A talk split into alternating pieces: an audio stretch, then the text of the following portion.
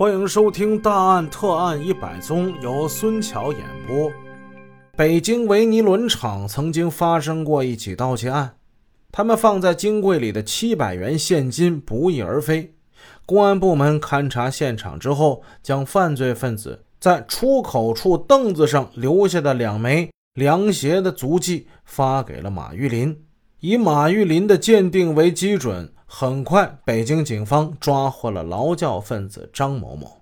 除了上海、北京之外，马玉林还为辽宁、吉林、江苏、河南、河北、山东、陕西、宁夏、青海等地的公安部门送来的单个足迹进行过鉴定，给犯罪分子做画像。破案后证明，除少数在年龄上有所差异外，其余在性别、身高、体态、行走姿势等各项基本都是完全符合的。十几年来，马玉林、苗青春等人收到外地和本地送检的石膏、照片、提取的实物等单个足迹，涉及约一千两百多个案件。马玉林他们为侦查工作提供了范围，指出了方向。而就在此时，时间进入了一九六六年，一场旷日持久的内乱开始了。马玉林在大半辈子放牧的生涯之中，经历过无数次内蒙古草原上的风暴。那风暴铺天盖地，飞沙走石，刮得杨枝跌跌撞撞，咩咩直叫，这他都习以为常了。然而，当文革这场政治风暴吹来的时候，马玉林骇然了，震惊了，社会上的一切都乱了套了。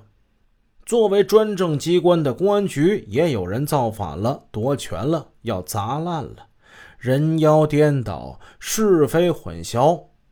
前文书说的大队长石海滨，他被逐出了公安机关，杨俊奇也被押起来，就连他自己。一个旧社会苦大仇深的老洋官，被造反派说成是大逆不道、十恶不赦的内人党。他过去的一些同志，甚至包括一些曾经口口声声称他为老师的学生们，他们此刻臂缠袖标、舔胸叠肚，站在他面前吐沫横飞，教育他，怒斥他。马玉林在精神上陷入了极大的困惑与痛苦之中。一个好端端的国家，井然有序的社会，为什么要让它乱起来呢？把专政机关给砸烂了，坏人岂不要趁机作乱吗？难道我们过去抓的那些杀人犯、抢劫犯、盗窃犯，我们都抓错了吗？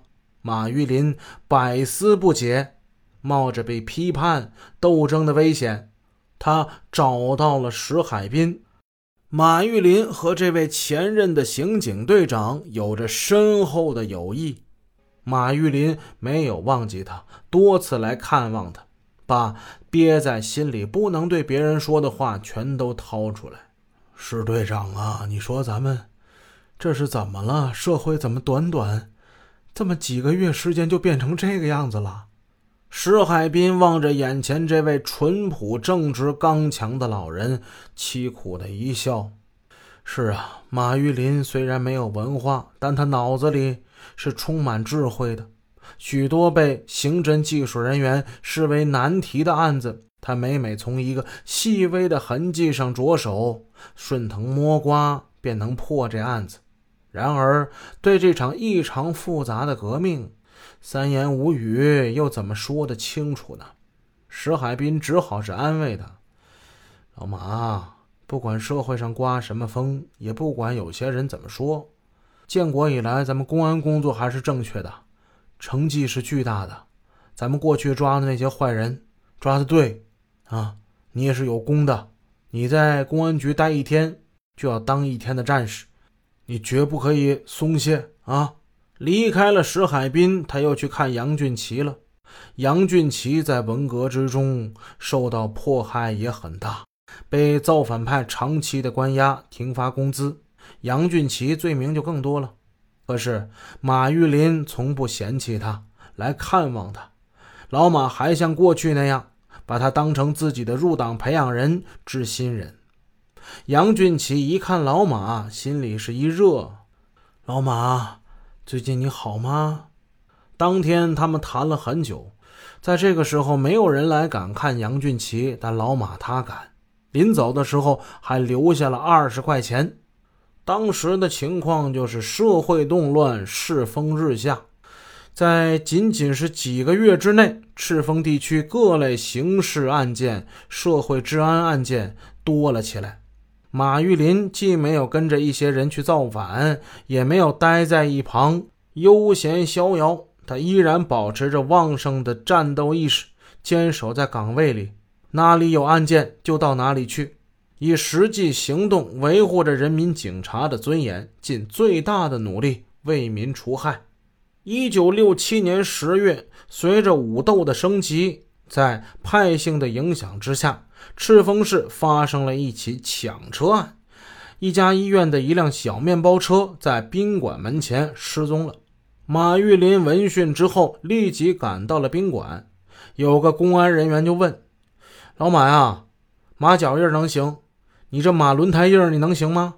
马玉林微微一笑：“哎，会推磨就会推碾子，一码事儿啊。”说完，他辨认了那辆小面包车停留在地上的痕迹，然后他坐上面包车寻迹追踪。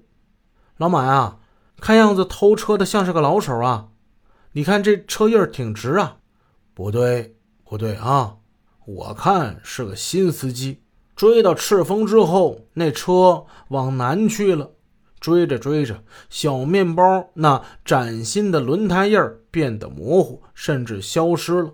马玉林停下车看了看，指了指两条模糊的印记：“哎，这个就是。不对吧，老马？这是旧轮胎印儿吧？”“不是，不是。你仔细看啊，这轮胎它沾上土了，把土甩掉，车印就变新了。”人们是半信半疑，照着马玉林的意见追踪，果然那两道车辙不久之后又变得清晰了。大家估计偷车的人去向有三个，一个就是平庄，第二个是宁城，第三个可能去了敖汉。经与这三个地方公安的联系，最终在敖汉截获了那辆小面包车。等警察把这偷车的抓起来一看。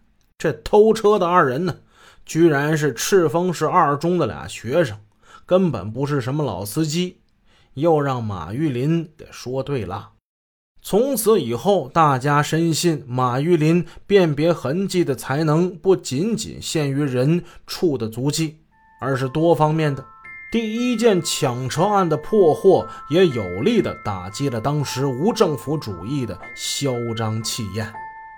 本集已播讲完毕，感谢您的支持，祝您一天好心情。